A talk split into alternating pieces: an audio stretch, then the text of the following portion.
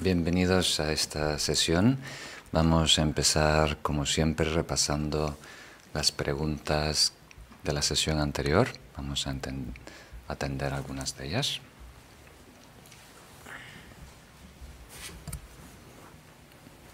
Entonces, el formato que seguimos, eh, atendemos las preguntas de la sesión anterior que habéis puesto en los comentarios y luego introducimos la nueva lección del día, que es la tercera práctica de los bodhisattvas.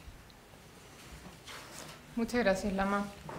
Tenemos dos preguntas similares que voy a leer juntas.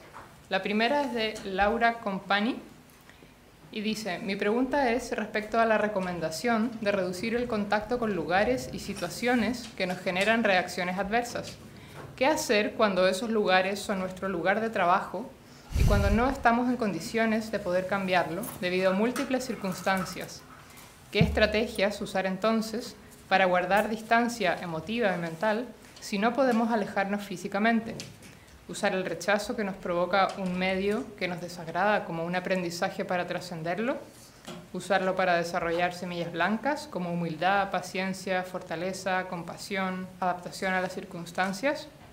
Muchas gracias. Y la segunda pregunta es de Luis Palacios. Y dice, en el caso de que no podamos evitar personas o lugares, como puede ser la gente muy cercana o lugares como la ciudad en la que vivimos, ¿qué podría proseguir? ¿Aceptar las cosas tal cual son y desarrollar la tolerancia y la paciencia? Muchas gracias. Muy bien, Javier, si estas dos preguntas son similares, las podemos atender juntas. Entonces, lo primero, la parte mental, cómo nosotros tratamos de lidiar con lo que está pasando fuera, va a venir más adelante. La instrucción de la semana anterior era tomar medidas prácticas allá afuera en el mundo para cambiar nuestro entorno y alejarnos de todo lo que pueda producir emociones o estados aflictivos en nosotros. Ese es el, consejo que se nos da. Entonces, una norma, una ley muy simple para tener en mente, hasta vale la pena ser una camiseta. Debemos hacer lo mejor que podamos en las circunstancias en donde nos encontramos. Lo único que se nos pide de nosotros y lo más que tú puedes pedir de tú mismo es hacer lo mejor que tú puedas en las circunstancias en las que te encuentres. Eso es lo único, lo máximo que podemos pedir de nosotros. Entonces, en esencia, la instrucción anterior era elimina todo lo potencialmente tóxico de tu vida, incluso tu tierra natal. O sea, hay que eliminar toda la toxicidad fuera de nosotros en la medida que podamos, e incluso algo que normalmente no se considera, que es la tierra natal. Entonces, no quiere decir que tenemos que alejarnos de donde nacimos, de nuestro pueblo, de nuestra familia, país, etc. La enseñanza es que tenemos que alejarnos de todo lo que pueda producir estados tóxicos en nosotros. Y eso incluye todo, ¿verdad? Porque nuestro estado interno es lo más importante, la prioridad. Entonces, las dos preguntas eh, parten de la premisa que hay algunas cosas que no podemos. Aunque nos conviene alejarnos de esta situación, de este trabajo, de esta persona, por la vida que llevamos, no podemos, aunque queremos. Entonces, a lo mejor es cierto, a lo mejor nuestras posibilidades hoy en día son limitadas para hacer cambios significantes en nuestra vida. O a lo mejor no. a lo mejor nos estamos engañando y sí podemos hacer cambios significantes, pero nos inquieta hacer esos cambios, ¿verdad? Entonces, vamos a explorar esa segunda posibilidad, que a lo mejor no, coincide con, con tu vida ahora, pero a lo mejor coincide con alguien que nos está acompañando en este momento. Me viene, me viene a la mente una, una frase que decía uno de mis abuelos gallegos. Es una frase un poco antigua, eh, un poco bruta, pero lo bueno de una frase bruta es que transmite el mensaje. Y la frase simple, dice, no puede, y lo repetía mucho, no puedes tener la puerca y los puerquitos. No puedes tener el chancho, la chancha y los chanchitos. ¿no? O sea, antiguamente todas las familias criaban un puerco en casa y después la matanza y hacían chorizo, jamón, tenían comida para mitad de año. Entonces el dicho que me explicó mi abuelo era que tienes que elegir algunas veces. Si matas la chancha, no puedes tener los chanchitos. Y si quieres los chanchitos, no puedes matar la chancha, no puedes tener los dos, por decirlo así. En inglés, el dicho es, you can't have a cake and eat it too. no puedes tener una tarta y también comerla, ¿verdad? Entonces, es difícil. Es difícil todo coincida perfectamente en nuestra vida, que tengamos el karma para que podamos dedicarnos plenamente, completamente al camino espiritual y además, ¿verdad? Tengamos, eh, vivimos en donde queremos, tenemos éxito en la carrera, éxito en las relaciones, éxito en la familia y seguridad económica, tiempo para hacer deportes, tiempo para hacer una novela y recorrer el mundo viajando. Es difícil que eso coincida. Muy difícil. Históricamente, ay, se me viene a la mente Chokya Pagpa, uno de los cinco fundadores de la tradición Sakya, eh, que tuvo un karma, un mérito muy especial pero es raro, muy raro, que una persona pueda tener todo a la vez. Entonces, para la mayoría, la gran mayoría, 99.9 de las personas que quieren invertir su energía y tiempo en el camino espiritual, tienen que elegir. Algo tiene que ceder, algo tiene que crear lugar en su vida para que tengan más tiempo, energía y recursos para invertir en el cultivo del, ser. Entonces eso es algo que cada uno tiene que reflexionar y discernir. Pero por lo menos a lo mejor este consejo te ayuda, que no podemos tenerlo todo. Algo tenemos que ceder de nuestra comodidad, de nuestra seguridad, de nuestros mimos y caprichos para tener acceso a un camino genuino de transformación. Entonces tenemos que hacer un análisis de coste-beneficio, la rentabilidad de la vida que llevamos y lo que puede aportar el desarrollo espiritual en, nuestra vida. Muy bien. Pasamos a la próxima, por favor. La próxima pregunta es de Daniel Gamayo.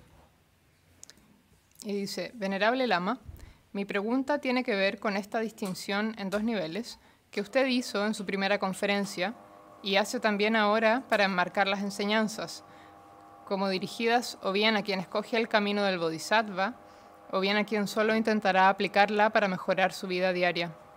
No comprendo bien, ¿qué implica seguir este camino del Bodhisattva? ¿Implica una suerte de toma de hábitos católica, como comenzar un camino para monje? o más bien elegir el budismo como nuestro guía, nuestro camino, ser un budista laico. En este último caso, ¿qué implicaría ser budista? Agradezco enormemente a todo el equipo y a usted por esta oportunidad que nos dan. Muy bien, muchas gracias eh, por la pregunta, Daniel. Pues es mucho más difícil que ser un monje o una monja. Si solo fuera eso sería fácil. Lo que se nos pide es ser es mucho más difícil aún que ser un monje y una monja. Lo que se nos pide es ser buenos. Ser un bodhisattva es ser una persona buena, estar dedicado al cultivar el bien en el mundo. Y eso es mucho más exigente que el cambio de hábitos, cambio de dirección postal, cambio de corte de pelo, uh, cambio de estilo de vida. Es básicamente transformar quienes somos. Por lo menos se nos invita a encaminarnos en ese sendero que nos lleva a cultivar el ser, a convertirnos en una persona bondadosa, en alguien que se dedica al beneficio, al servicio de todos los seres. Entonces, para un bodhisattva, la espiritualidad es el proyecto con mayúscula, ¿verdad? Es um, el sol de nuestra existencia. Algunas veces lo explico así, no sé si es útil para algunos, ver nuestra vida como un sistema solar, ¿verdad? Y el eje de ese sistema solar es el Sol, eh, lo que tiene más fuerza de gravedad y todo gira en torno al Sol. Entonces, el Sol de nuestra vida debería ser el camino espiritual. Y nuestra vida puede estar llena, ¿verdad? De diferentes proyectos puede tener muchos planetas. Y esos planetas pueden tener sus satélites, sus lunas, diferentes hobbies y demás. Pero todo debe estar sincronizado, debe estar armonizado alrededor de la órbita de ese Sol. Es lo que marca el ritmo, es la fuerza de gravedad, es el eje de nuestra existencia. Esto es muy importante. Para algunos, y creo que es un porcentaje eh, reducido de personas, es más conveniente ser monjes y monjas. Eh, para muchos no es necesario, no aporta más beneficio. Ellos viviendo una vida laica eh, pueden ser grandes yogis y yoginis. Entonces tenemos que medirnos. Pero si es verdad, ya que sacaste el tema, que hay, tengo muchos amigos y amigas, ¿verdad?, que están muy interesados en la espiritualidad, particularmente la presentación budista dentro de la tradición tibetana. Y tienen mucho potencial. En esta vida podrían hacer un cambio, un salto enorme. Y podían realmente beneficiarse siendo monjes y monjas. Pero hay ciertos, ¿cómo decirlo?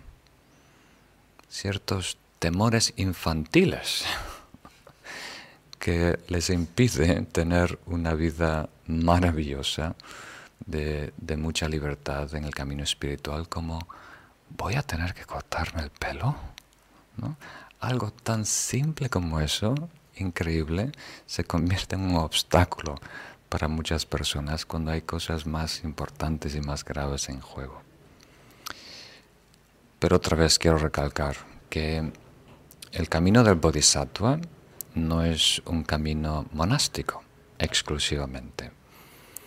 Va más allá de lo que es ser monje o monja es aún más exigente, porque no es solo adoptar una conducta, ética, física o verbal, es transformar nuestro corazón y nuestra mente, como he dicho al principio, ¿no?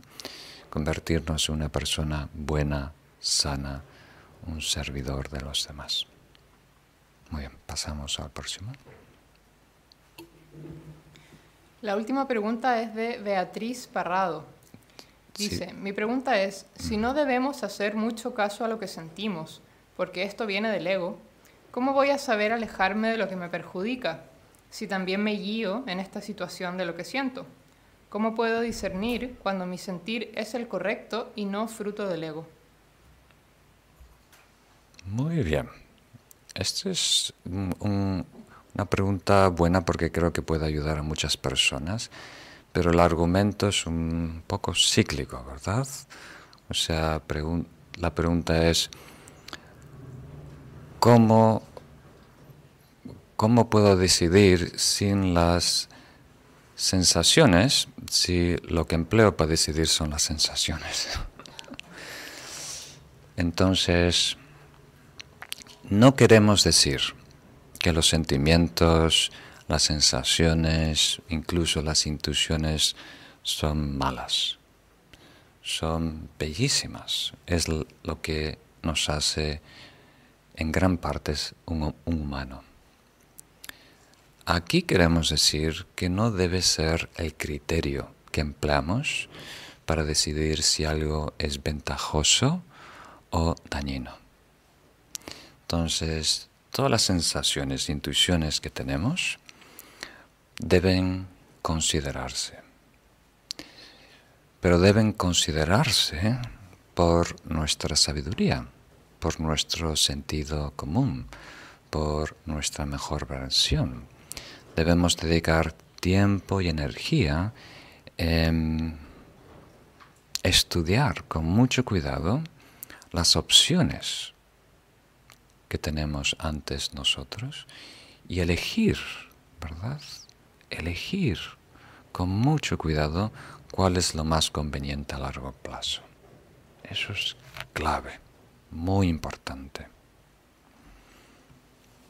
Y me sorprende, me sorprende que no esté tan claro, ¿verdad? Os doy un ejemplo, no sé si va a ser útil, pero para mí ha sido muy significante en mi vida. El ejemplo de Kenshin Abe Rinpoche, uno de mis maestros. No sé si merezco decir eso porque no, no he recibido muchas enseñanzas de él, pero eh, estuve muy cerca de él por, por siete años y recibí varias enseñanzas. Pero a lo mejor la enseñanza más valiosa es su ejemplo. Primero, entre todos los lamas tibetanos que he conocido, él, a lo mejor es el que más eh, representa la sabiduría, ¿verdad? La sabiduría de ser una, una persona muy instruida, muy educada en el Dharma, un gran erudito, la referencia para casi todas las tradiciones tibetanas, el que formuló el currículum de la Universidad Tibetana, la Universidad Sakya, la Universidad Tántrica, entrenó a todos los abads, ¿no? Entonces, muy instruido en lo que es la filosofía, el gran filósofo, ah, pero a la vez un gran yogi, muy realizado, muy práctico y muy sabio. ¿no? Entonces, alguien que es inteligente y muy eh, instruido y a la vez muy sabio, tiene todas las facultades. Incluso al fin de sus días, cuando tenía 80, 81, 82, murió en el 83, tenía mejor memoria que todos.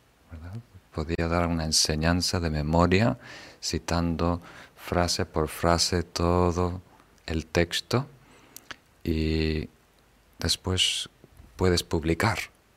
Haces una transcripción de lo que ha pronunciado, tienes que hacer un pequeño ajuste, ¿no? de cambiar el, el, formato, como diríamos, de hablar al formato escrito, pero perfecto. muy lúcido, gran memoria. Entonces, cuando yo, yo lo visitaba todas las semanas para hablar de temas prácticos de, la academia que yo estaba ayudando a, organizar allí en Nepal, y hasta cosas muy simples para la mayoría de las personas, como cambiar la dieta, ¿verdad? El menú, o cambiar la configuración de, la configuración de una sala, o comprar un sistema de audio, lo que sea, cada vez que íbamos a verle, ya le presentaba unas opciones, nunca daba una respuesta de sí o no. Mínimo un día, casi siempre dos o tres días para pensarlo. Entonces, alguien que tiene mucho más, eh, un procesador mucho más potente que nosotros, ¿verdad? con mucho más recursos, ¿verdad? Más sabiduría experiencial y más filosofía, tenía tanto cuidado ¿verdad? en lo que hacía, en lo que decidía. Porque todo es importante, todo merece ser considerado, particularmente cuando eh, estamos viviendo de donaciones, ¿verdad?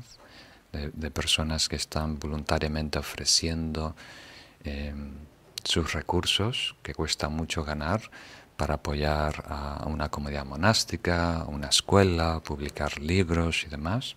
Entonces eso se tiene que respetar, todas las donaciones que aportan las personas. Y él tomaba eso muy en serio y con mucho cuidado, con mucha atención, medía, medía y consideraba todas las perspectivas. Entonces, nosotros que ahora no estamos decidiendo a lo mejor el menú de la semana. estamos decidiendo hacia dónde conducir nuestra vida, ¿verdad? Eso es algo importante que va a tener repercusiones a largo plazo. No podemos simplemente intuirnos, llevarnos por las sensaciones, a ver lo que me palpita el corazón, ¿no? Es algo que tenemos que deliberar, con mucho cuidado, con mucha atención, entrevistar muchas personas, recibir consejos, ¿no? Vale la pena. Y eso cuesta, ¿verdad? A Kenshin Rinpoche le costaba dos días. A nosotros vale la pena que nos cueste también varios días pensando, analizando, reflexionando. No tiene que ser fácil debe ser laborioso porque es importante. Vale la pena invertir nuestra energía y atención en ello. Hay mucho en juego. Muy bien. Con eso, esas son las preguntas que, eligió el equipo aquí para esta, esta semana. Si tenéis alguna pregunta de esta próxima lección número 3, por favor ponerlas en los comentarios del vídeo.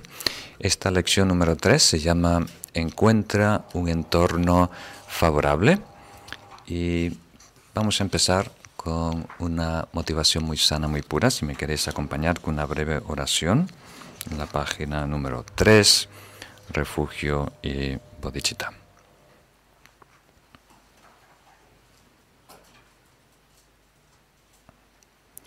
Tomo refugio en el Buda, el Dharma y la Asamblea Suprema hasta alcanzar la perfección. Lograré la iluminación para el beneficio de todos, por el mérito de las acciones generosas y las demás virtudes. Tomo refugio en el Buda, el Dharma y la Asamblea Suprema hasta alcanzar la perfección. Lograré la iluminación para el beneficio de todos los seres con el mérito de las acciones generosas y las demás virtudes. Tomo refugio en el Buda, el Dharma y la Asamblea Suprema hasta alcanzar la perfección. Lograré la iluminación para el beneficio de todos los seres con sus acciones generosas y las demás virtudes. Puedan todos los seres tener la felicidad y las causas de la felicidad puedan ellos estar libres de sufrimiento y las causas de sufrimiento. puedan ellos nunca separarse de la felicidad sin sufrimiento, puedan ellos permanecer en ecuanimidad, libres de parcialidad, apego y aversión. Muy bien, muchas gracias. Pues muy bien, bienvenidos a la lección número 3, donde vamos a explorar juntos la tercera práctica de los bodhisattvas. Tenéis en la pantalla, dentro de poquito, el verso o la estrofa raíz que vamos a desglosar en esta sesión. Y si quieres la podemos leer juntos. Al abandonar objetos malos, los estados aflictivos disminuyen gradualmente. Libre de distracciones, la práctica espiritual florece naturalmente. Con la mente clara surge la convicción en el Dharma. La práctica de los bodhisattvas es recurrir a lugares aislados.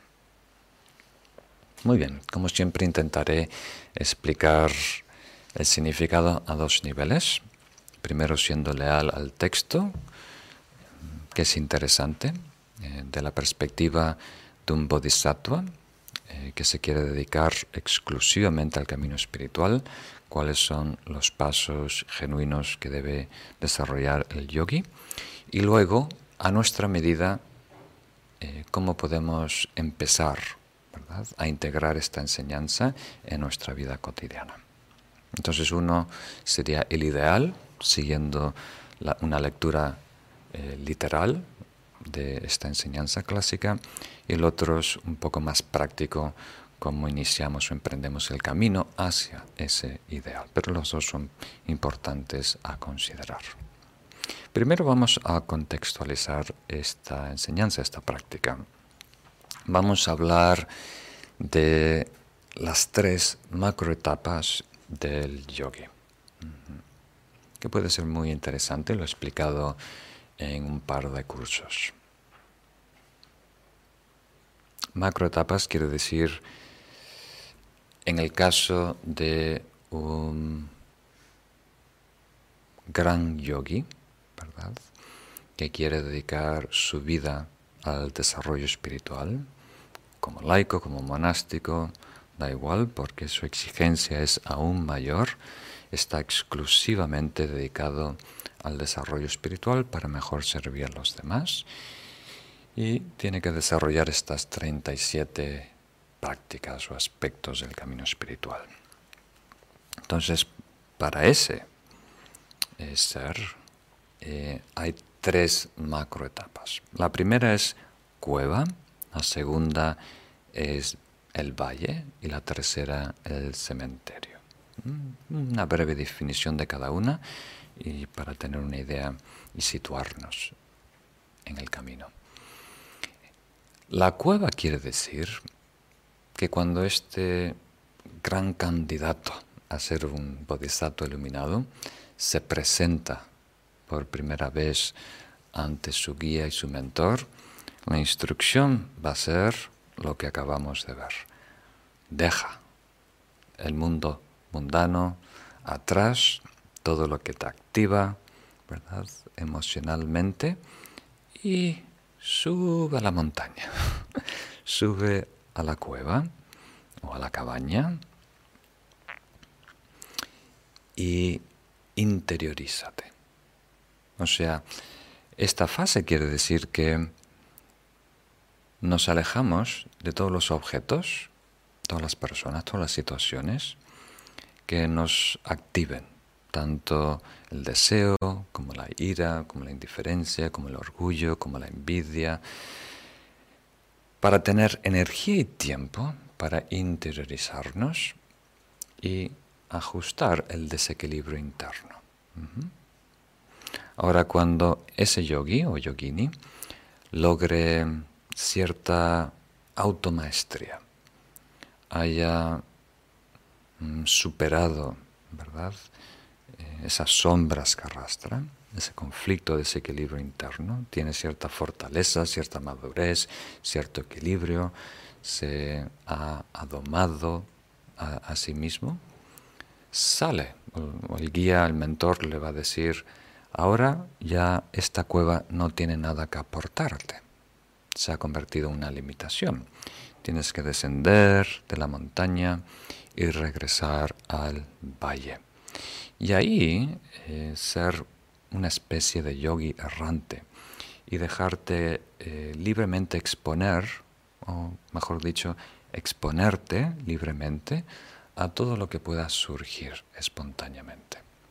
¿Verdad? La cueva es un experimento donde tú controlas todos los variables, tú decides a qué te expones, pero el valle no es experimento, tú no estás en control de la situación y todo lo que surge caprichosamente, tú lo integras en el camino espiritual, tú lo utilizas como combustible para seguir eh, creciendo y madurando. Mm. Y luego, después de un tiempo, eh, ese paso por el valle eh, también se supera.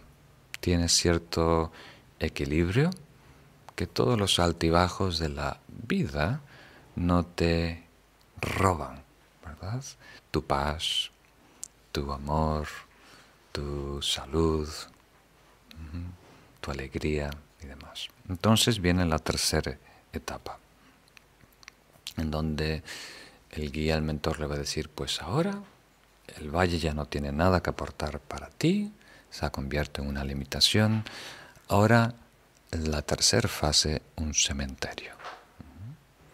¿Qué quiere decir que a propósito eliges el lugar más exigente, más duro, el que más te reta, para que tengas más con que trabajar, más que superar. Antiguamente, en la India, era un cementerio o un osario, un lugar, creo que hay un mejor nombre, un lugar en el bosque donde depositaban los cadáveres de los vagabundos, las personas que no tenían familias y morían, no podían pagar su cremación, entonces simplemente depositaban ese cadáver en un sitio en el bosque y era terrorífico, ¿verdad? Porque no es un cementerio moderno con pastito, con flores, bien adornado, con lápidas, ¿no? Ahí parece que puedes hacer un picnic. Este era un lugar eh, lleno de putedumbre, de, fieras, de... Antiguamente se quería espíritus malignos, diabólicos. Y ese era el, último entrenamiento del yogi, donde trataba de encontrar la divinidad incluso en la muerte, incluso en los espíritus eh, malvados. Entonces, si esto os parece muy ajeno a nuestra existencia cotidiana, os doy un ejemplo más, más cercano que suelo usar de ir a un restaurante. ¿no? Entonces, la fase cueva, para llevarlo a un, nivel muy práctico, si no os vais a asustar todos, la fase cueva en un restaurante es cuando tú recibes el menú, ¿verdad? Buscas lo seguro, lo que 100% te va a gustar, ¿verdad? No quieres experimentos, no te quieres arriesgar, no quieres sorpresas, vas a los 100% seguro que sí o sí no pueden fallar, que te va a gustar, ¿no? Lo que sea tu plato favorito, ¿no? Que puede ser, a ver, déjame que adivine cuál es tu plato favorito. Yo creo que puede ser ñoquis. ñoquis con salsa de pesto. Entonces, este bueno, algunas veces los ñoquis pueden ser duros, ¿no? Pero un, un plato, pasta, pizza, algo que sabes que sí o sí te va a gustar. Ahora, la fase de valle es naturalmente algo que está fuera de tu control, ¿verdad? Entonces es similar a pedirle al mozo, al camarero, sorpréndeme, Dame lo que tú crees que es el mejor plato del día. Entonces cuando el camarero pone ese plato en tu mesa, para ti se convierte en un manjar, lo mejor que puedes comer, lo, que te entrenas para que sea eh, lo más exquisito, incluso aún más que los ñoquis con salsa de pesto o ravioles de espinaca. Y la fase de cementerio, dentro de, este, de esta analogía de restaurante, es encontrar lo que no te gusta. En ese menú, lo peor de lo peor de lo peor. ¿no? Que, no sé qué sería lo peor para algunos de vosotros. A lo mejor albóndigas de hígado, ¿no? o eh, lengua en vinagreta, algo, algo que normalmente no te gusta. ¿no? Y a propósito, pides ese plato ¿no? y aprendes a transformar tu mente para que sea un manjar, para que lo que antes no te gustaba ahora te maraville, te encante. A nivel personal es algo así, ¿no? La fase de cueva es, vas a una fiesta y te reúnes con esa persona que ya conoces. Una persona alegre, una persona positiva, una persona, como se dice en España, uh, ¿cuál es la palabra que dicen? Chistosa, uh, graciosa, muy bien. Entonces no hay experimento, sabes que te vas a llevar bien, hay, vas a una fiesta, una reunión, 40 personas, no, no vas por ahí, conociendo, introduciéndote a nadie, vas a un reconcito y te reúnes con dos o tres personas que conoces y que son buenas y sanas. O la fase del valle, ¿cuál sería? ¿Mm? Vas a la mesa, al buffet, te sirves tu comida y te sientas tú primero en una mesa vacía, donde no hay nadie. ¿Mm? Y después dejas que el que quiera se acerca a esa mesa, se sienta al lado de ti. Y cuando alguien se sienta en esa mesa, se convierte en tu mejor amigo. Tú te entrenas para atender a esa persona con todo el cariño, con todo el respeto, como si fuera tu mejor amigo. ¿Y el cementerio en la fiesta cuál sería? Escaneas, escaneas la, la sala y ves la persona de peor humor, ¿no? Está un poco como de mareada con el vino, Y a propósito te sientas al lado de esa persona y te maravillas con las historias que está contando por tercera vez. y esa persona se convierte. Aprendes a tener paciencia, cariño y respeto a esa persona. Entonces, eso se puede ver como macro etapa en el desarrollo de un yogi, una yogini, y también como una manera de relacionarnos con retos en nuestra vida, ¿verdad? Tres niveles. Primero, limitando cuánto nos exponemos, asegurándonos que sea algo manejable. El segundo nivel, eh, ceder el control y exponernos libremente y trabajar con lo que hay. Y el tercer nivel, a propósito, buscar situaciones exigentes, personas exigentes, ¿verdad? Para superar nuestras limitaciones. Ok. Ahora que tenemos ese contexto de las tres fases, cueva, valle y cementerio, hoy vamos a hablar particularmente de la cueva o esta lección número 3 está principalmente enseñada dentro de ese contexto. Entonces, a todo esto, en la tradición oral de los yogis tibetanos, hay cuatro estrategias principales para lidiar o gestionar adversidad en nuestra vida. Y seguramente las tenéis en pantalla ahora mismo evasión, integración, transmutación y percepción. Entonces, estas están relacionadas con las tres fases. Evasión está relacionada con la fase de cueva. Integración y... Sí, integración está principalmente relacionada con la fase del valle y transmutación y percepción están principalmente relacionadas con la fase del cementerio. Entonces ahora estamos hablando de la fase de cueva y nuestra estrategia principal es evasión. Quiere decir que estamos evitando o creando distancia entre nosotros y cosas, objetos, personas, situaciones que puedan instigar, provocar una reacción adversa, que puedan eh, promover estados aflictivos dentro de nosotros. Muy bien. Entonces vamos a hablar un poquito más de lo que es esta fase de la cueva, ¿verdad? Lo que es esta fase.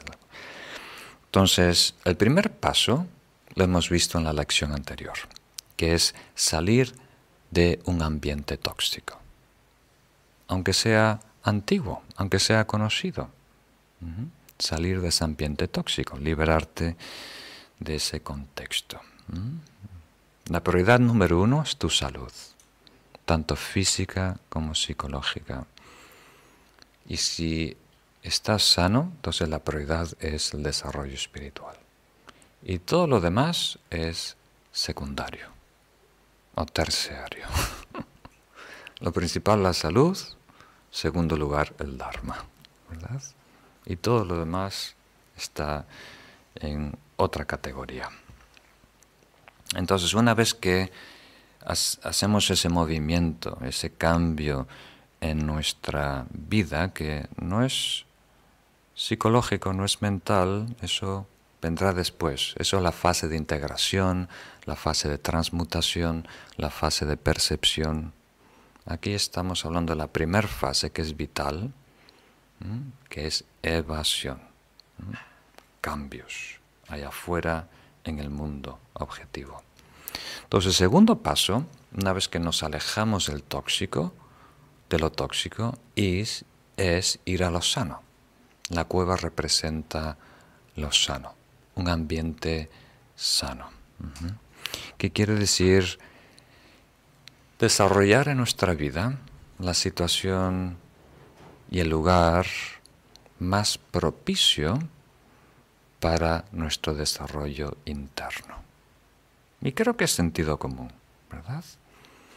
Queremos no tener que lidiar con problemas externos, para tener todos los recursos para lidiar con los problemas internos. ya tenemos mucho que hacer, con que trabajar dentro de nosotros, para simultáneamente tener que atender, ¿verdad? Exigencias, eh, problemas allá afuera en el mundo. Entonces, esta primera fase de la cueva o esta estrategia de evasión no resuelve el problema.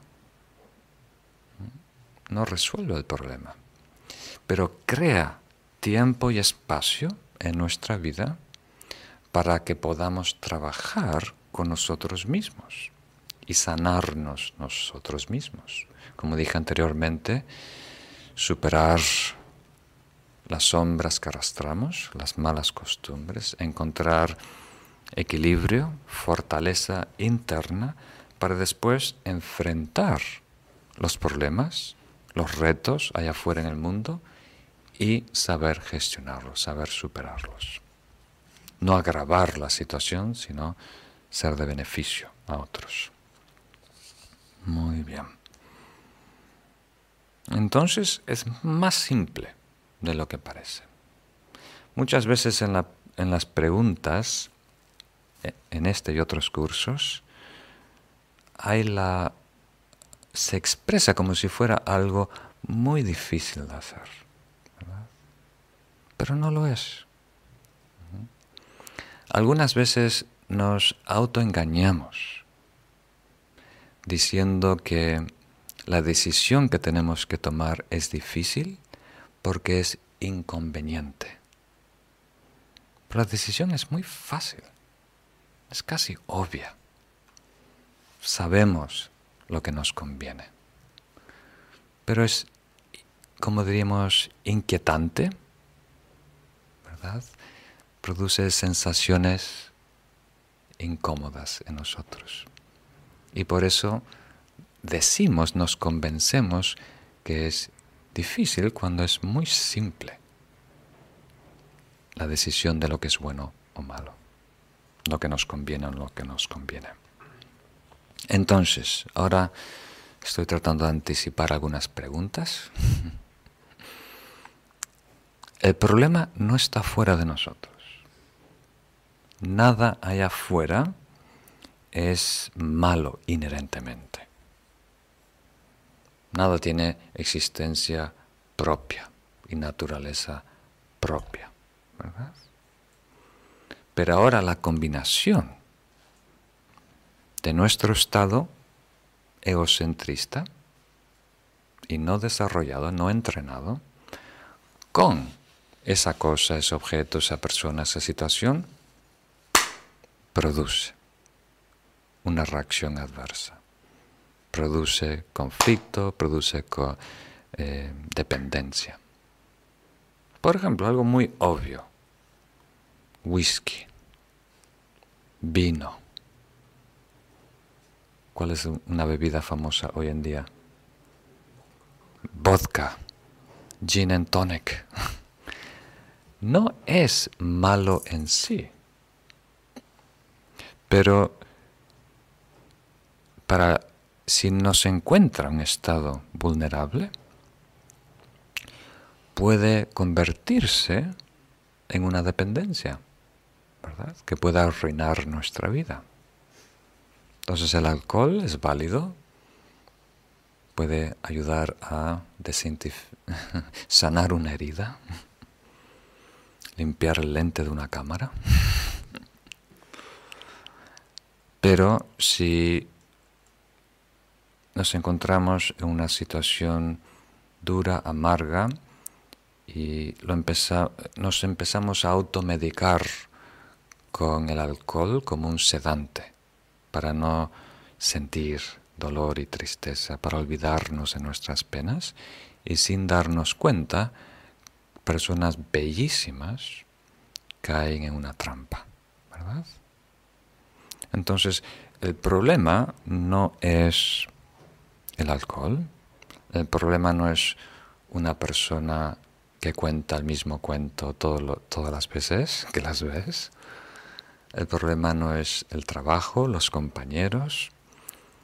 El problema es la combinación de esa situación exigente con nosotros hoy en día que no estamos eh, entrenados lo suficiente esa combinación. Activa nuestro egocentrismo, producen estados aflictivos, emociones tóxicas, actuamos y hablamos de una manera torpe, conflicto en la vida. Se agrava y multiplica los problemas. Muy bien. Me gustaría ver vuestras caras, a ver si estoy transmitiendo, si estoy siendo claro hoy en día.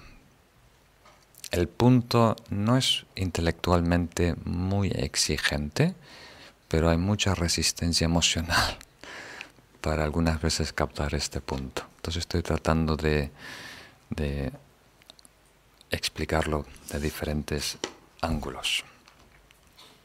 Entonces, la libertad que aporta la cueva nos permite interiorizarnos y resolver los desajustes, dentro de nosotros, ¿verdad?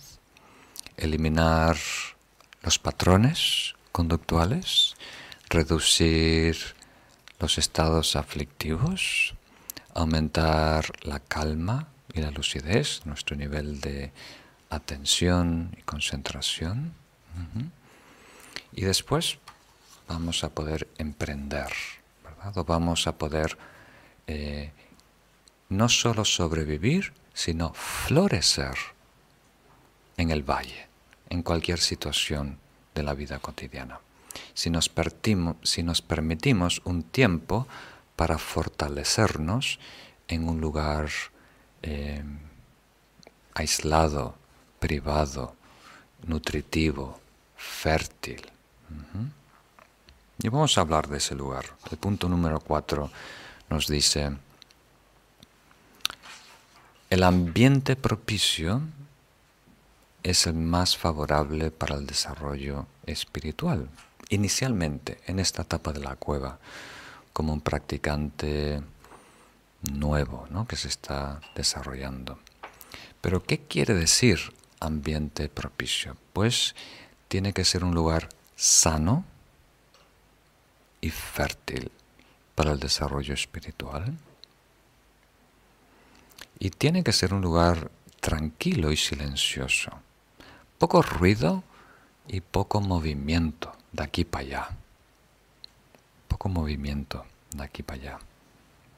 O sea, cuanto menos cosas allá afuera te puedan inquietar, más energía y atención puedes invertir en ti, en trabajar en ti, en cultivar tu ser.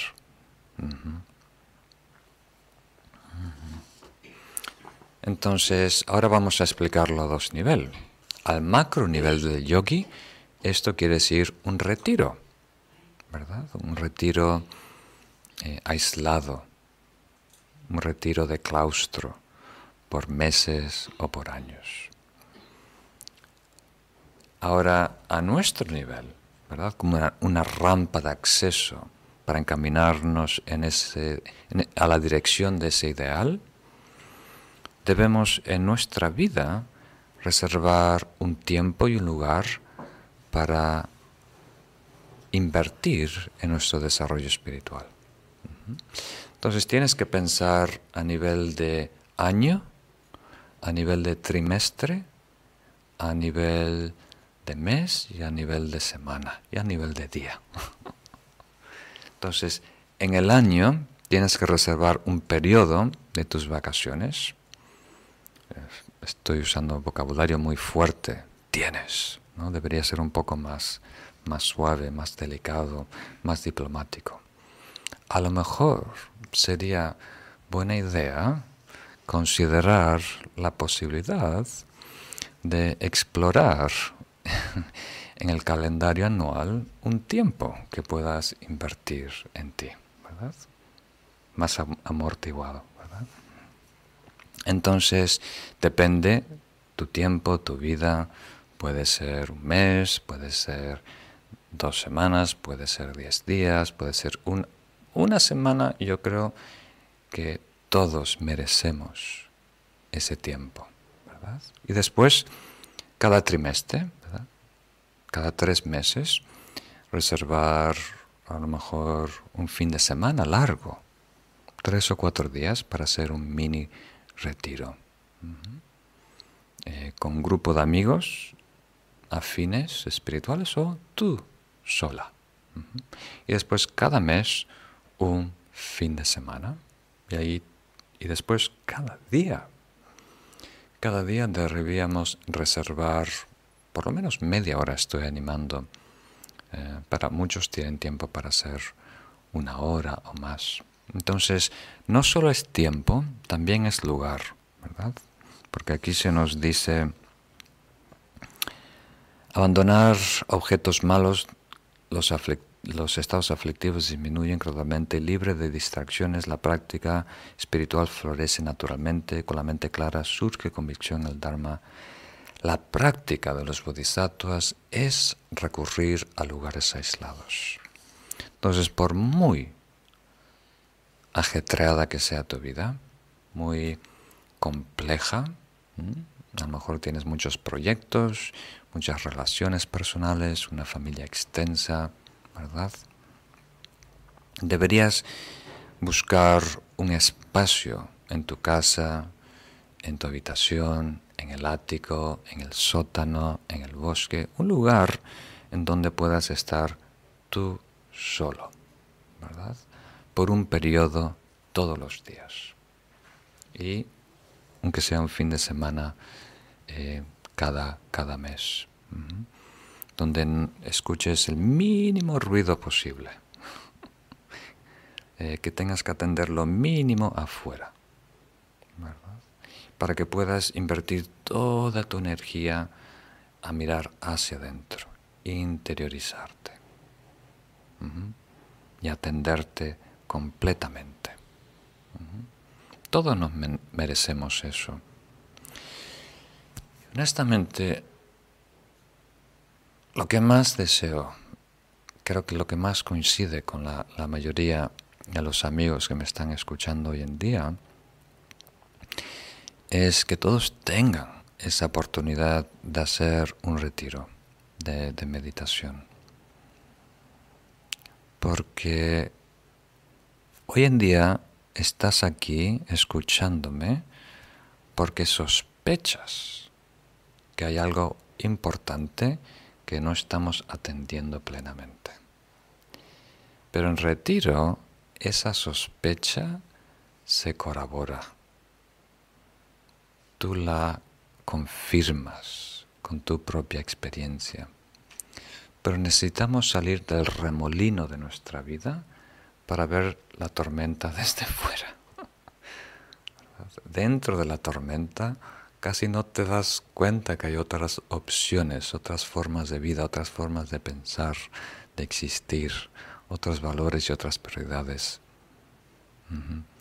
Entonces, tantos, tantas, tantas de, de, ustedes que me están escuchando en este momento, si tuvieran esa oportunidad, esa experiencia, si te permites el lujo de estar completamente dedicado, dedicada a interiorizarte, a desarrollar práctica, meditación, por unos días, vamos a confirmar lo que ahora sospechamos, ¿verdad?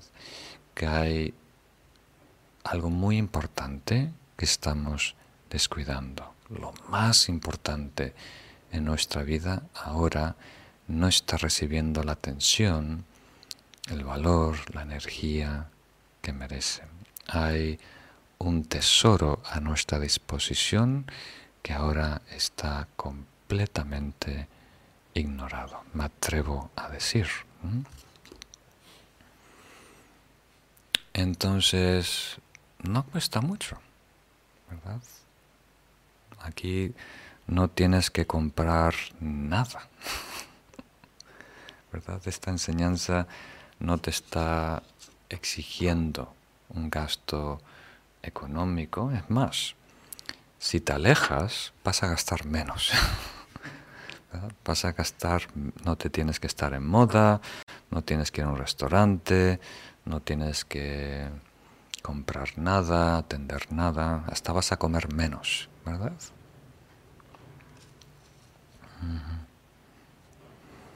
Y, el, y curiosamente, a lo mejor para algunos de, de ustedes, la segunda y la tercera línea dice libre de distracciones, la práctica espiritual florece naturalmente. Con la mente clara surge la convicción en el Dharma. Claim, ¿cómo se dice en castellano? O sea, esta proclamación es bastante poderosa.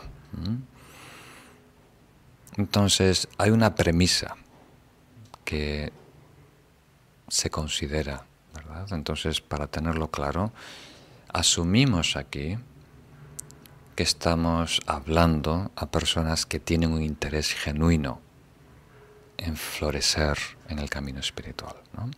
Entonces, si hay un interés genuino en florecer en el camino espiritual y hay entusiasmo, ¿verdad? No es una persona perezosa, ¿verdad? Hay energía, entusiasmo,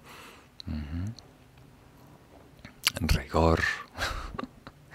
Entonces, si quitas ruido de la ecuación, Si quitas distracción de tu vida, lo bueno empieza a surgir, a florecer, a multiplicarse. Y aquí lo desarrollo en dos partes, ¿no? Si hay interés genuino, entonces nuestra conducta mejora. La conducta física y verbal es muy importante para el desarrollo del ser y el desarrollo de la meditación. Como dice el gran filósofo Vasubandhu, es la base o los cimientos del camino espiritual. Incluso si tenemos una conducta muy correcta, muy pura, muy sana, solo sentarnos a meditar ya estamos meditando. Ya tenemos el trabajo ya casi hecho. Porque nuestro ser físico, la conducta está en armonía con un estado eh, sano y puro. Entonces, otra manera de decirlo, en la medida que nuestra conducta no eh, sea pura y sana, tenemos que resolver ese desequilibrio dentro de nosotros a nivel mental. Y eso cuesta mucho. Pero si la conducta ya está en armonía, entonces todo lo que hacemos a nivel mental, en meditación, es ventaja, es crecimiento, es avance. Entonces, libre de ruido, distracciones que producen estados aflictivos, mejora nuestra conducta, nuestro comportamiento y eh, mejora nuestra concentración. Automáticamente nuestra mente tiene más paz, más equilibrio, más lucidez, mucho más fácil desarrollar estados de absorción meditativa. Y luego, sin las distracciones de atender otras actividades, otros proyectos, podemos profundizar en el Dharma, como dice aquí. Al profundizar en el Dharma, desarrollamos más convicción en el Dharma, que quiere decir más fe, una fe certera del valor que puede aportar el desarrollo espiritual para nosotros y los demás. Y eso se hace a través del proceso de estudio, reflexión y meditación. Entonces vamos a recopilar los puntos importantes en estos próximos minutos. Y una vez más, si tenéis alguna duda, alguna pregunta eh, relacionada con esta lección, desafortunadamente no, no podemos en este formato atender a todas las preguntas, pero si hay alguna pregunta específica a esta lección 3, sería muy bien recibida porque no solo te ayuda a ti, puede ayudar a todos los, demás. Entonces, a nivel macro, o sea, las macrofases de nuestro camino espiritual, la primera fase es la cueva, donde eliminamos todo el ruido, todas las distracciones, todo lo que pueda eh, ser antagónico con el desarrollo espiritual, los estados virtuosos que queremos cultivar dentro de nosotros. Y nos alejamos de lugares, de situaciones, de objetos, de cosas que provoquen apego, deseo, que provoquen ira, enfado, que provoquen todos los estados negativos habidos y por haber. Y eso, como hemos dicho, no resuelve el problema completamente, pero resuelve el problema a corto plazo. Y a corto plazo crea paz en tu vida. Y crea tiempo, espacio, energía para que puedas dedicarte a ti mismo. Dedicarte a interiorizarte y cultivar el ser. Sanar lo que está eh, como diríamos, removido en nosotros. La tormenta interna. Porque ahora hay dos cosas, hay la tormenta externa, ¿verdad? Y la tormenta interna. Cuando las dos se encuentran, hacen chispas, como relámpagos. Entonces, ahora, hasta ahora, hemos tratado de solucionar el problema, tratando de soplar a la tormenta externa para que se aleje, que las personas malas se alejen, que las personas equivocadas se alejen, aplastar a este que se porta mal, cambiar esto. Entonces ahora se nos invita a cambiar de estrategia, dejar que la tormenta siga ahí su rumbo por un tiempo y tú ahora eh, entras dentro de tu remolino, de tu tormenta, de tu inquietud, de tus miedos, de tus esperanzas y tratas de encontrar paz, equilibrio y luego estados virtuosos, fortalecerte y adueñarte, si tuviéramos que cristalizarlo en algo muy breve, emblemático, es adueñarte de tu propio ser, adueñarte de tu estado interno, ser el amo, el maestro de ti mismo, elegir lo que atiendes, elegir lo que sientes, elegir lo que quieres. ¿Verdad? Que tú estés en control. Abierto a la espontaneidad, a la intuición, no quiero negar esa parte, no vayan por ahí, pero tú, tu sabiduría tiene la última palabra dentro de ti. Tú eres tu propio amo, por decirlo así. Y las próximas lecciones vamos a desarrollar eso, cómo entrenarnos dentro de nosotros. Y después vamos a pasar al valle. Diferentes estrategias para poder, em, de una forma natural, por decirlo así, porque una cosa es entrenarse en el laboratorio de la cueva o la meditación formal en el cojín, y la otra es en la vida cotidiana integrar todo lo que suceda como una oportunidad de descubrimiento, de aprendizaje, de transformación, ¿verdad? Pero eso solo lo podemos lograr, solo puede ser exitoso si no hay conflicto interno. Solo podemos gestionar el conflicto externo cuando hemos primero resuelto nuestro conflicto, ¿verdad? Si no, solo se agrava la situación. Seguimos lo que estamos haciendo toda nuestra vida. Muy bien. Entonces, por favor, considerarlo. ¿verdad? Eh, aquí mi única labor es compartir estas enseñanzas milenarias que costaron mucho ganar. Aquí este gran maestro Tome Sambota está destilando las enseñanzas del Buda, del gran camino del Mahayana, el camino hacia la iluminación de todos los seres, el camino del héroe iluminado, del Bodhisattva, en 37 prácticas, yogas, disciplinas, ¿no? Eh, a desarrollar progresivamente. Entonces, una gran ventaja.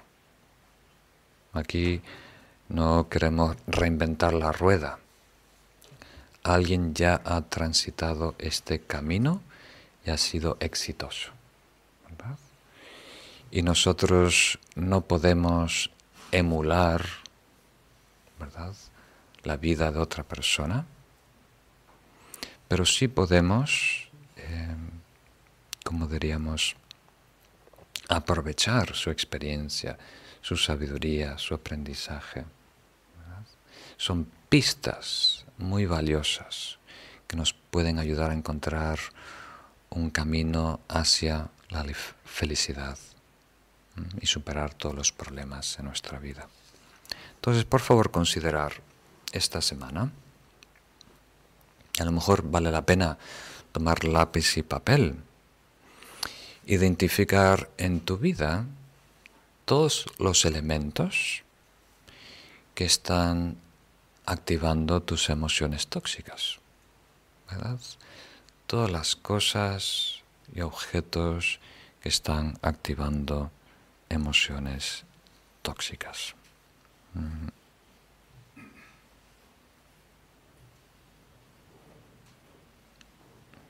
Una vez más, no porque son tóxicas en sí, sino la relación hoy en día es tóxica.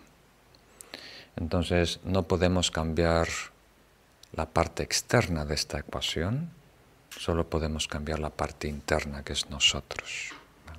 Entonces vamos a, crear una separación temporal para trabajar con esta parte de la ecuación. Entonces trata de identificar qué lugares son tóxicos y reducir tu estancia ahí. ¿Qué actividades son tóxicas? Y reducir tu participación en esas actividades. ¿Qué comida y bebida es tóxica? Y reducir. ¿Qué actitudes son tóxicas? Y reducir.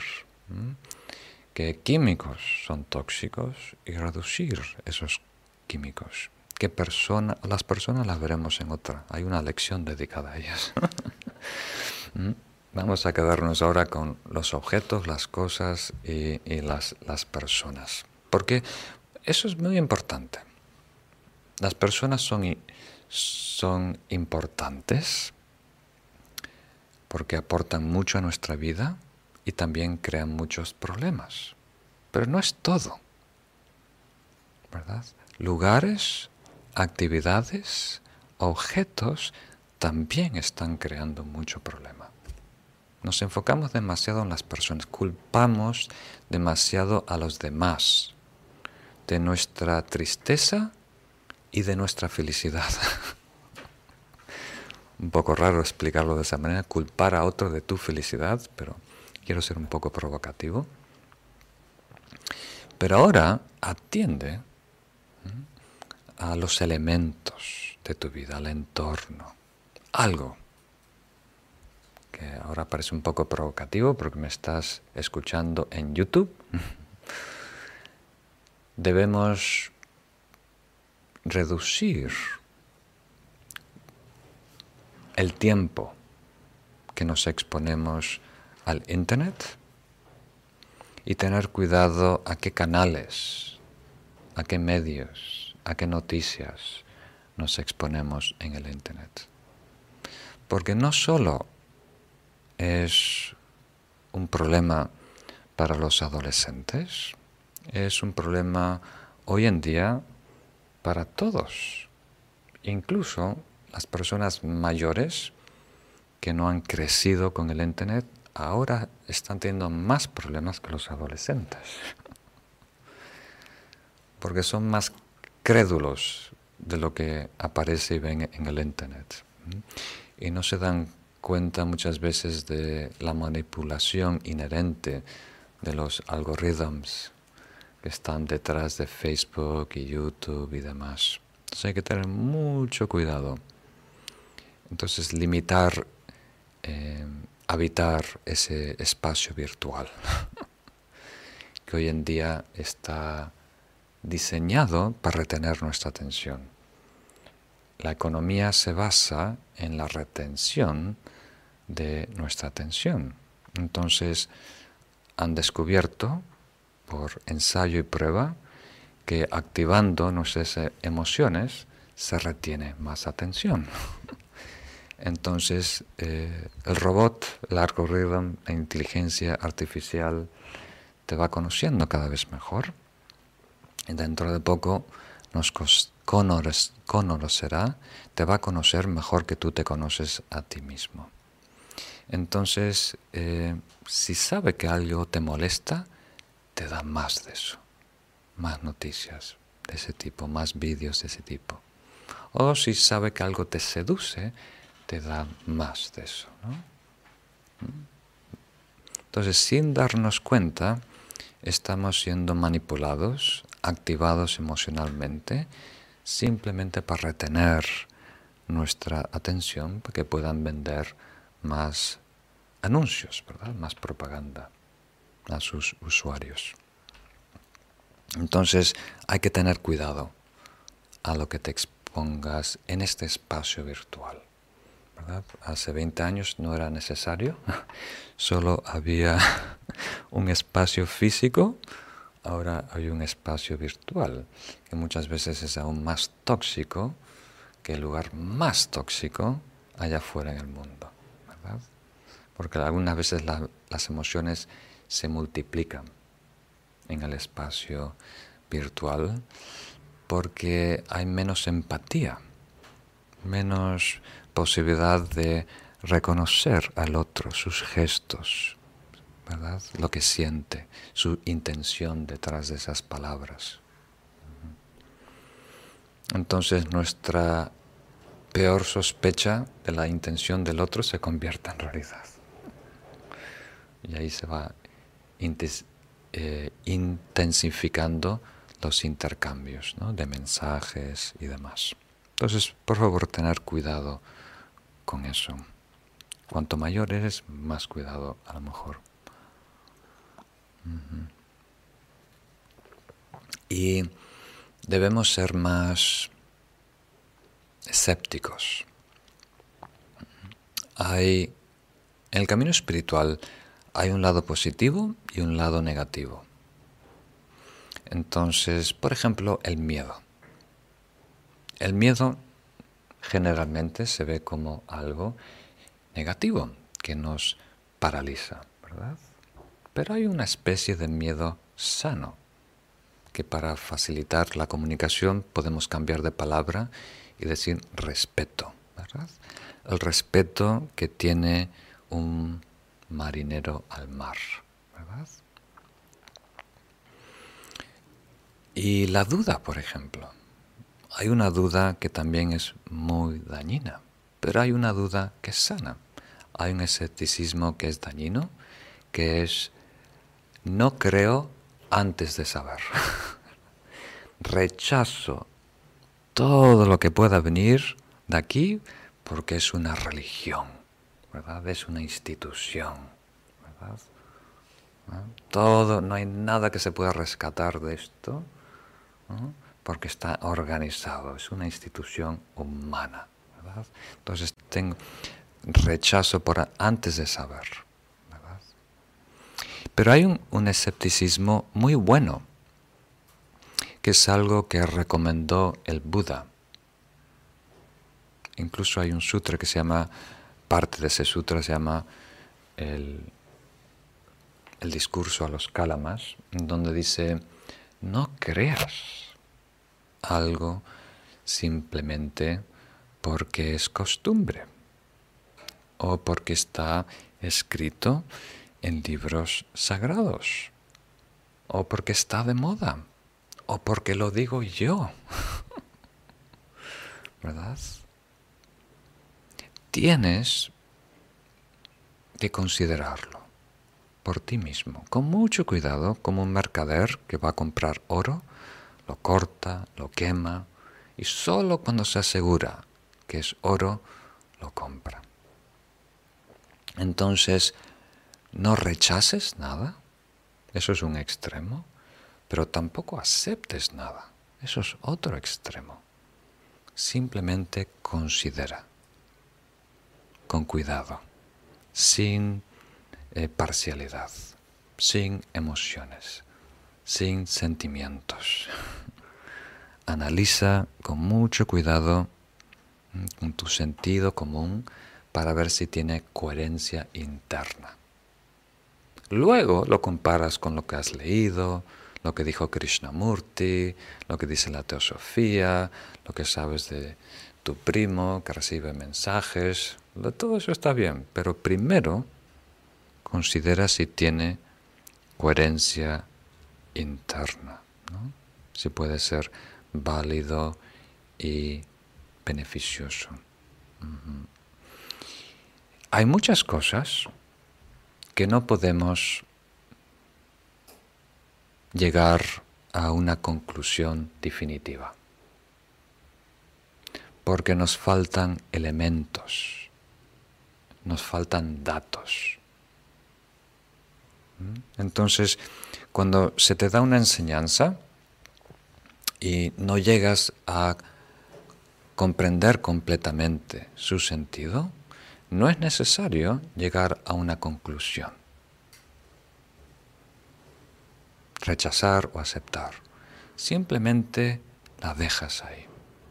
Uno de mis maestros dijo, la pones en tu maleta, en tu maletín, y la llevas contigo. Algún día puede ser útil.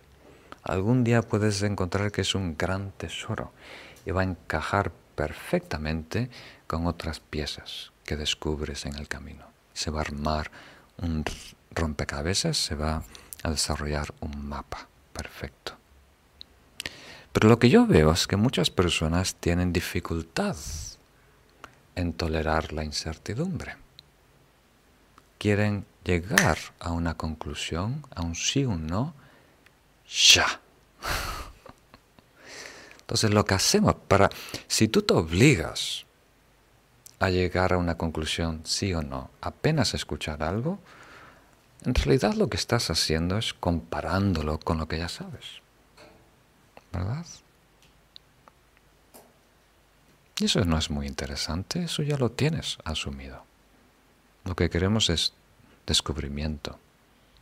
Primero es importante saber que todo lo que sabemos está equivocado. no estamos iluminados, entonces hasta lo que es bueno y correcto es limitado. No lo comprendemos completamente a todos sus niveles de profundidad. ¿Verdad? Esa es la premisa que estoy proponiendo. Entonces, Eso es una sugerencia. Para mí es útil esta imagen, esta analogía, para ayudarte a, tolerar más la incertidumbre. Imagínate el estudio de un artista plástico. No sé si has visitado. Yo como estudié en la Universidad de Arte, tuve muchos amigos artistas, estoy muy acostumbrado a ver estos estudios. Y es completo caos. Hay algunos artistas que tienen una mente más de ingeniero, tienen organizado todo en cuadraditos, con etiquetas, pero muy raro. La mayoría de los artistas tienen una puerta dada vuelta con dos tabiques que sirve de mesa de trabajo. Y ahí hay recortes de periódicos pegados en la pared, hay unas flores disecadas, unas hojas de colores, hay unos retazos de tela con unas texturas asiáticas, hay un pedacito de papel japonés, hay unos colores pasteles que le inspiró de un cuadro de Van Gogh, hay ah, un muñeco sin cabeza. Hay otro muñeco con tres ojos aquí, ¿no? Y, nada coincide, ¿verdad? Hay el esqueleto de una gallina, hay una tortuga desecada aquí, y nada encaja. Y a mí me gusta encontrar patrones, ¿no? Y vas ahí y no hay ningún patrón. No hay manera de que todos estos elementos tengan compartan una historia, ¿no? están en, de alguna manera en una armonía. Pero, si tú toleras ese escritorio desorganizado, donde no hay ni pie ni cabeza, si es así, es un lugar muy fértil. De ahí nace la creatividad, de ahí nace la imaginación. La creatividad y la imaginación no es algo que se desarrolla, es algo que se libera. Cuando soltamos el dogma personal, la rigidez de lo que es cierto, nos abrimos a la posibilidad de lo que puede ser. Entonces tenemos que aprender entrenarnos a tolerar la incertidumbre, tolerar el caos y no querer tener orden demasiado rápido. Porque el orden es artificial. Es replicar lo que conocemos. ¿Verdad?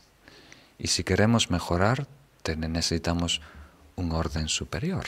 Entonces, para llegar a ese orden superior, tenemos que abrirnos a reconfigurar los datos, reconfigurar las partes.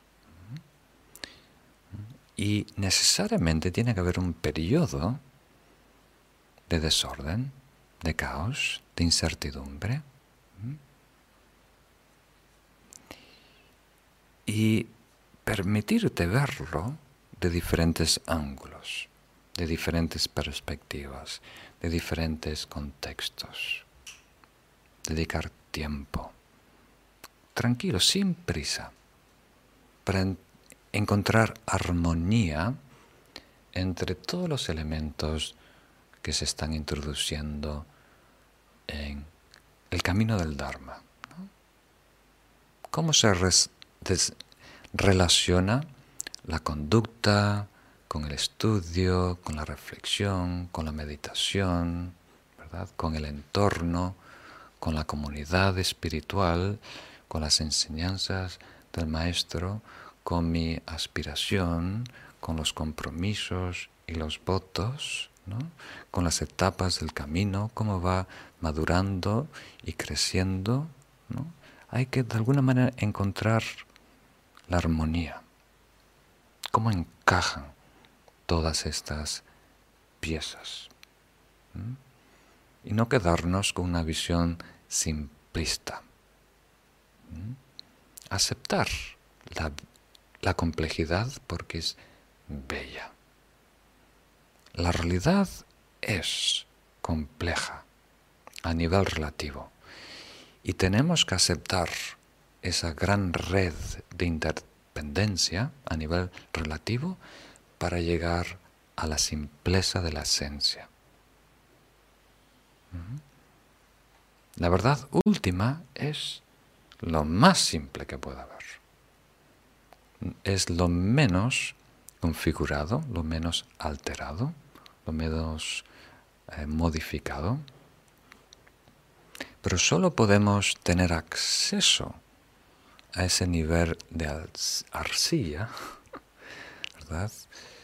Cuando hemos eh, reconciliado, ¿verdad? Todos los aspectos y variables y elementos que componen este gran tejido, ¿verdad? Esta gran red de interdependencias a nivel relativo. Entonces, tenemos que abrirnos a esa realidad sin presión, sin la presión de llegar a conclusiones precipitadas, cómodas recicladas, predecibles. Queremos descubrir algo nuevo. ¿Tiene sentido? Entonces, eh, cada lección también os voy a dar algún consejo de, de no solo la práctica, pero cómo relacionarnos con la práctica a nivel de estudio, reflexión y meditación. Creo que por hoy es suficiente para marearos, para romperos cabeza. Entonces, eh, como siempre, podéis eh, reflexionar sobre esto durante la semana, dedicar el tiempo a meditar media hora. Creo que tenemos una meditación en el curso paralelo en línea